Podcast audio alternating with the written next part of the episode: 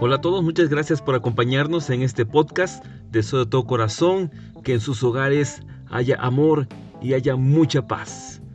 En el mensaje de hoy, en el podcast de este día, el salmista nos comparte su tristeza por no poder acudir al santo templo a adorar a nuestro Dios. Una situación muy similar a la que estamos viviendo hoy en todo el mundo. Acompáñenos al mensaje de hoy que se encuentra en el Salmo 42, versículo 2.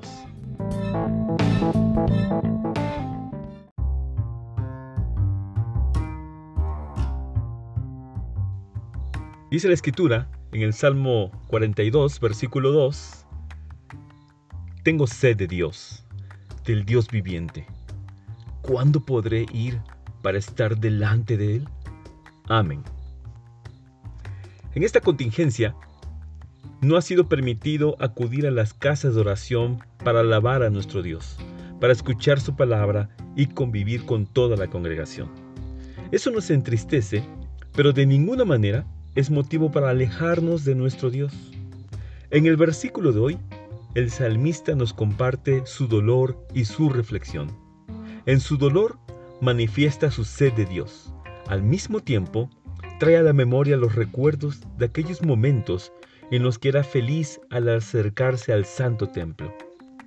En su reflexión, nos comparte la fortaleza de su fe, la confianza en un Dios que jamás abandona a los que le buscamos de todo corazón.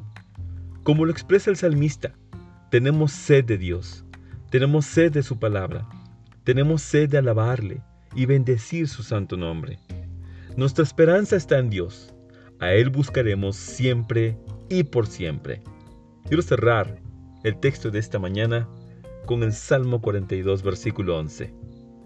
¿Por qué estoy desanimado? ¿Por qué está tan triste mi corazón?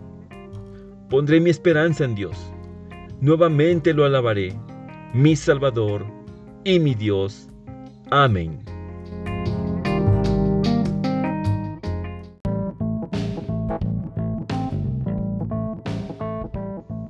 Reflexionemos el mensaje de hoy. No permitamos que la tristeza gobierne nuestras vidas ni nuble nuestra fe. Nuestra esperanza está puesta en Dios. A Él seguiremos alabando. Gracias por recibir este mensaje. Deseo que dé fruto en tu vida y que tengas un día lleno de bendiciones.